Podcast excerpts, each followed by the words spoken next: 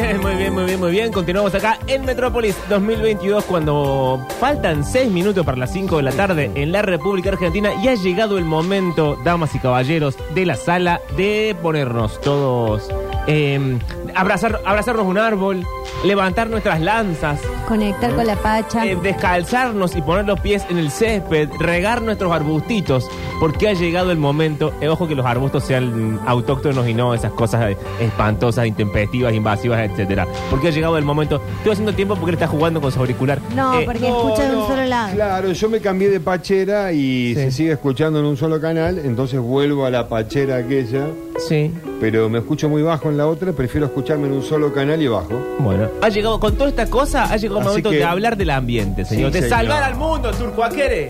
Sí, hay que salvar al mundo, chicos. Creo que la única fórmula en este momento ideal sería la que tengo propuesta desde hace tiempo. Una es- por A. Sí. Si las escuelas fueran las fábricas de arbolitos, si no habría otra gente que produce árboles y roba eslogans, pero no, pero igualmente lo hacen con buenas intenciones, ¿Qué y por pasó? eso no lo vamos a La joder. denuncia. Hay gente a la que al mundo le vamos Ah. a joder, a otra gente que roba eslogan con buenas intenciones, no. Bien.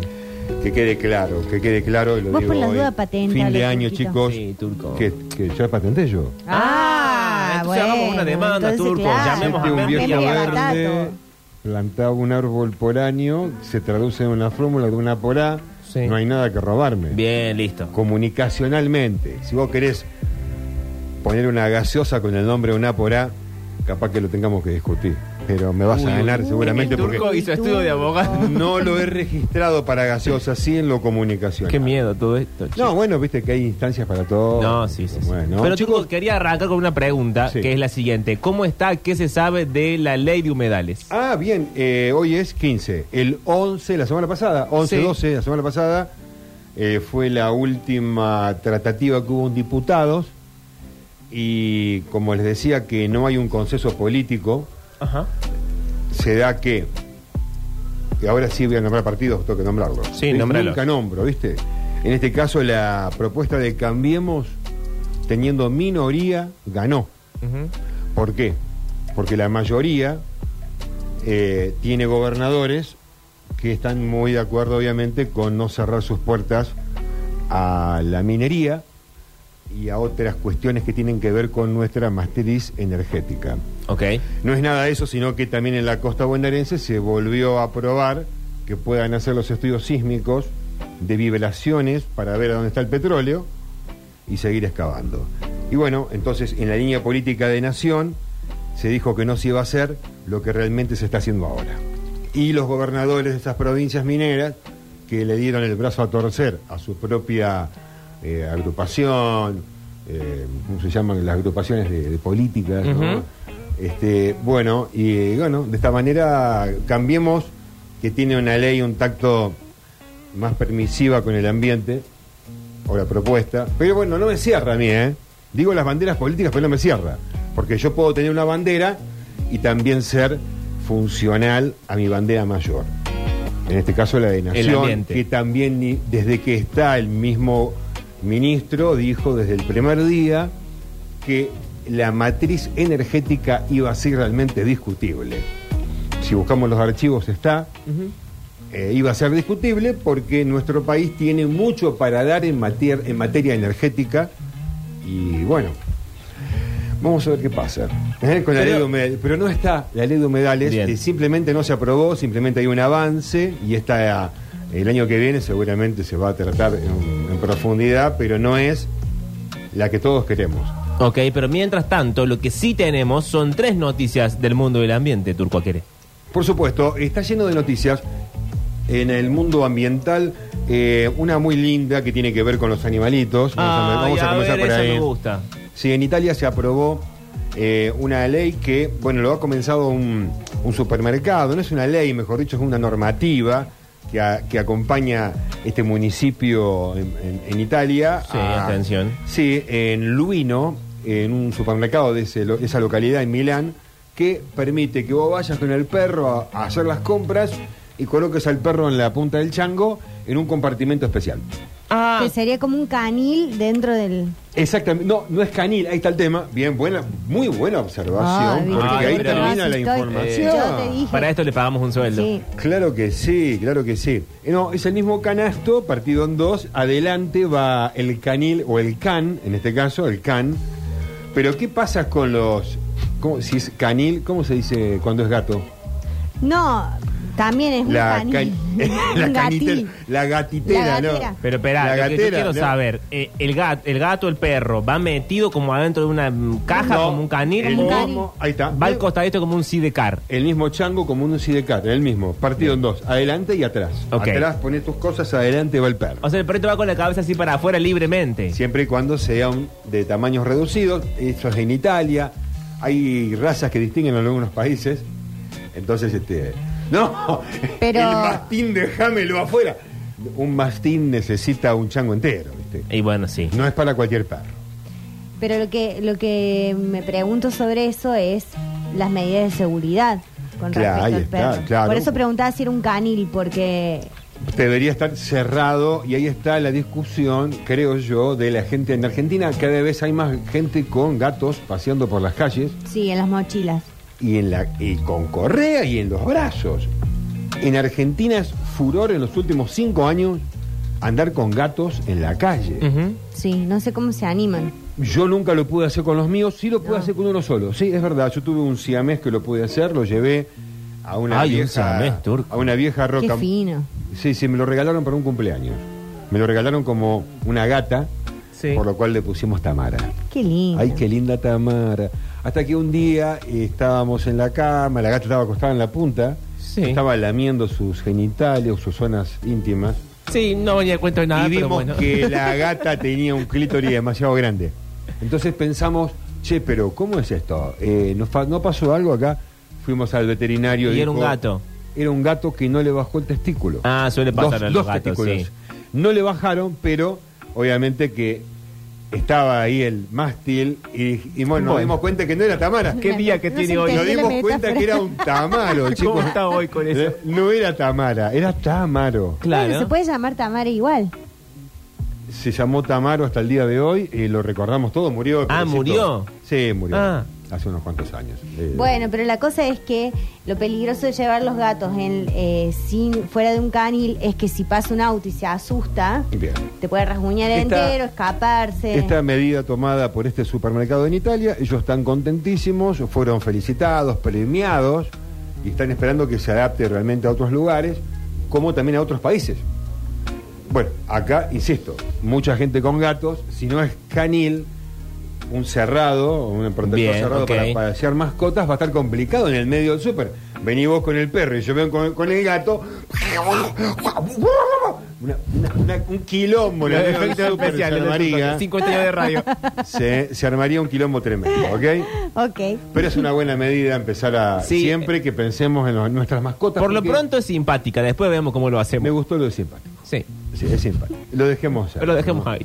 Bien, en tema de energía, chicos, venimos hablando hace mucho tiempo de drones y de hidrógeno. Ah, sí. Dos de nuestros tem- temas preferidos. El dron, un invento tremendo de que nos hace hasta con- en, en el espacio imágenes con, fla- con láser, te dibujan lo que quieren.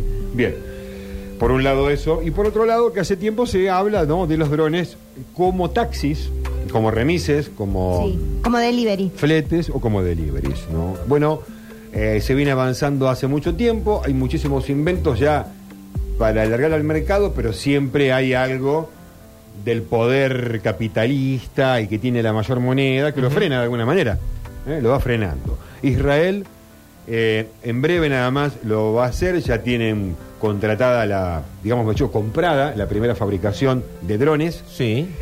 Para llevar sangre, órganos eh, y suministros médicos de forma urgente a hospitales utilizando esta tecnología del dron y el hidrógeno. Hablamos de hidrógeno en este caso porque un dron eléctrico no puede aguantarse llegar a 200 kilómetros si el hidrógeno. Ok.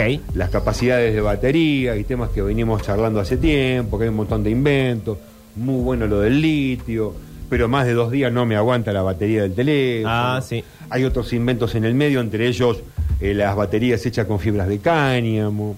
Eh, el hidrógeno mismo que también está ahí metido, pero no se termina de completar esto de encapsularlo tan pequeñamente como para que vos lo puedas utilizar. Pero eh, para un dron anda perfectamente, puede llegar, decíamos, hasta 200 kilómetros de distancia, volver, no es nada poco, tenés que ir y volver, ¿no? Eh, bueno, las primeras pruebas ya están hechas, pero la primera compra, ahí está el tema. Si están hechas las pruebas para llegar a 200 kilómetros, porque vamos a invertir en 60 drones primarios para hacer un determinado laburo, si van a llegar a 150 van a volver.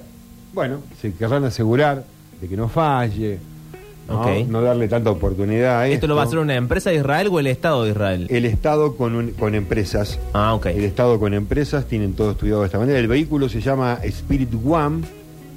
Eh, la empresa es Gadfim y el Estado de Israel es el Estado de Israel. Eh, sí, sí, suele ser así. Bien. Eh, Entonces, para agendar, dos palabras fundamentales. Hidrógeno Y dron. dron. Dron, que desde... Tenemos una banda. ¿Cuál fue la banda electrónica que No te ya- disperses, Turquito. Una banda que en el 2008 o 2009 ya eh, lanzó un disco llamado Drones. ¿Cuál es? Esa, la, la del hombre que toca el dron. Bien, ya nos va a apuntar No, no, algún no, no. metropolitano. No mientan, no me mientan. Nos va a apuntar. Sí, no, eh, una banda de Radio Head o una de Radio. Drone. No, me- puede ser también, pero ya había lanzado. De libre de su- pafafa dicen acá. No, chicos. Depeche Mode no fue Drone. Depeche Drone. Acá alguien. Un momento, alguien dice que fue Muse la banda. Muse. Bien, listo, perfecto. Dice gracias. Muse y después dice de nada, Turco. Gracias. A Gracias casa, porque Turco. la banda Drone, digo, la banda Muse fue, recuerdo, año 2008, 2009 o 2010, ponele. Sí. Que lanzó el disco Drones o Drones, para decirlo así más en español. Bien. Entonces, son dos palabras para que agendemos porque son fundamentales. ¿Qué te parece, Turco? Van a dejar de existir los taxis porque más a mañana, el día de mañana van a estar los drones. No, ¿qué va a hacer la zorra?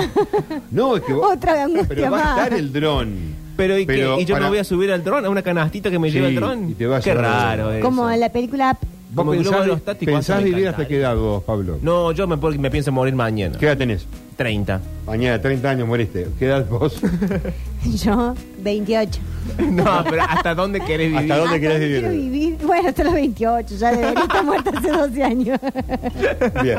Yo creo que eh, en la forma que se están planteando las cosas, de aquí al 2030, 2040, 2050, ir a la ruta del carbono cero, Sí. los drones para pasajeros van a estar seguramente en la edad que nosotros vivimos, lo vamos a poder ver. Y bueno, después veremos qué historias contaremos y a quién de todo lo que hemos vivido. Si acá Pero preguntan el mundo si- viene rápido. Si la banda no era Drone Stewart o Drone Omar. Me gusta. O la Don banda de- Stewart me encantó, me encantó Don Stewart. la Che, verdad no que- se burlen, La- viejo. la banda No, de me los gusta cómo ladrones. vuela la gente, boludo. La Don banda de Stewart. los ladrones, dicen acá. La banda de los ladrones, ¿por qué no? También con ¿cómo drones podrán hacer estas cosas porque va a haber un mapa con el tiempo marcado en- Sí. en nuestro aire, bajo y alto, Ajá. en la misma altura en que circulan las ondas de las FM, van a circular los drones a rolete. Uy, se nos van a meter ahí con la radio, turco. Vamos a ver qué pasa. problema. Vamos a ver si estamos o con la FM todavía a esa altura de la vida, ¿no? Bien. Eh, bueno, entonces lo dejamos ahí. Sí, lo el dejemos futuro ahí. de la movilidad es el dron. Dron- Más allá del auto, Drone Oscar. Drone Osvaldo. me encantó para Ya va para Netflix. Drones Cat. Drone Jovi, dicen acá. Don Jovi. Y así podemos estar toda la tarde, ¿eh? Me encanta. Que sigan mandando que queda una sola noticia y al final vamos con todas. ¿eh? Ok. Bueno, eh, la última es una cosa penosa y que tiene que ver con los incendios. En, Sí, ti- en en Tierra del. Fuego se está quemando absolutamente todos, todo y todos. Eh, hay 12.000 hectáreas quemadas al día de hoy. No paró todavía el incendio, puede seguir. Es lamentable porque son lugares, eh, digamos, este, únicos en el mundo. Esto, esto, cuando decimos prístinos, ¿viste? Lugares prístinos, lugares que no fueron tocados nunca, por bosques de mucha altura, de 40 a 50 metros de alto de los árboles, y no estamos preparados. Igualmente seguimos charlando eh, cómo combatir los incendios, ya sea desde el lado gubernamental, provincial, nacional, así mandemos la ayuda que sea. Todos los hidroaviones, los hidrobaldes que circulan en el área o, en la- o aéreamente sobre estos in- esos incendios no están preparados para este incendio, porque son muy altos los bosques.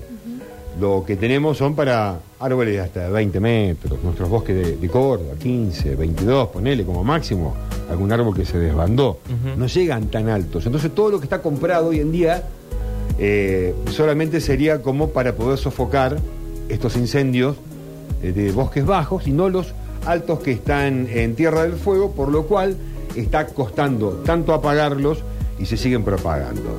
Entonces llegamos a una instancia en que, claro, están los brigadistas, quienes viven las mismas historias que los brigadistas de Córdoba, de Tucumán, de Santiago del Estero, Salta, de Formosa, de cualquier eh, bosque nacional que estén trabajando, porque eh, reclamamos, reclamamos y no tenemos estos elementos como lo que estamos pidiendo ahora.